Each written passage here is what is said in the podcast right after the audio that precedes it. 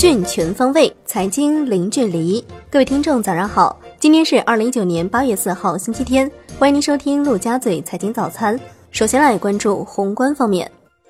区域全面经济伙伴关系协定 （RCEP） 部长级会议在北京举行。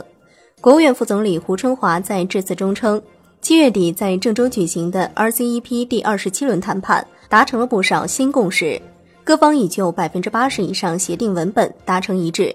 把谈判向前推进了一大步。目前，RCEP 谈判已经进入最后关键阶段，具备达成协议的有利条件。澳大利亚贸易、旅游和投资部长表示，澳大利亚政府将全力推动 RCEP 在今年内结束谈判。中电联预计，下半年我国电力供需总体平衡，部分地区电力供需偏紧。预计全年全社会用电量同比增长百分之五点五左右。十九届中央第三轮巡视反馈情况在中央纪委国家监委网站集中向社会公布。至此，十九届中央巡视已完成了对中管企业的全覆盖。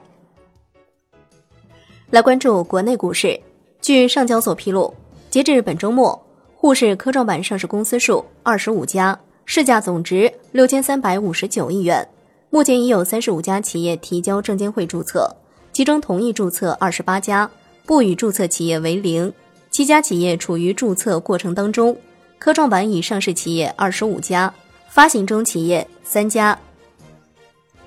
科创板在开板十个交易日内，二十五只股票全部完成股价翻倍，累计涨幅最高的是安吉科技，达到百分之四百三十一点二六。沃尔德累计涨幅达到百分之四百一十八点三七，紧随其后，累计涨幅超过百分之三百的股票也有两只，分别是西部超导和航天宏图。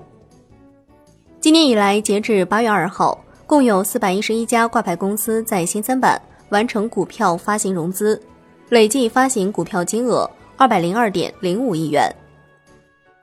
今年以来，已经有五家券商披露定增预案。除了南京证券之外，还有中信建投、中信证券、第一创业证券、中原证券五家券商合计募资总额不超过四百三十九点六亿元。统计来看，除了中信证券定增用于收购广州证券之外，四家券商的募资主要用途都在自营和资本中介业务。A 股年内回购实施金额超一千亿元，创下史上最强回购年份。逾六百家公司已经兑现回购计划，其中美的集团回购实施金额最高达到七十二点五亿元。来关注金融方面，梳理非上市险企近期披露的二季度偿付能力报告发现，大部分非上市险企上半年净利润同比正增长，且不少险企因此扭亏为盈。截止至今年一季度末，商业银行普惠型小微企业贷款余额。已经达到九点九七万亿，也就是说，银行十万亿活水灌注普惠小微企业，二季度已毫无悬念实现。楼市方面，前百强房企七月份销售规模环比降低百分之二十九，业内人士认为，七月份销售额环比下降和六月份多数房企冲刺半年报业绩有关。来关注产业方面，在 App Store，小红书已经无法搜索下载。而小红书官方也就下架做出回应，已对站内内容启动全面排查整改，深入自查自纠，积极配合有关部门。国家互联网应急中心表示，二零一八年组织基础电信企业、域名服务机构等成功关闭七百七十二个控制规模较大的僵尸网络。据国家互联网应急中心抽样检测，二零一八年我国境内感染计算机恶意程序的主机数量。约六百五十五万台，同比下降百分之四十七点八。新版《杭州市生活垃圾管理条例》八月二号正式公布。这次新修改的条例将生活垃圾调整为可回收物、有害垃圾、易腐垃圾和其他垃圾四类。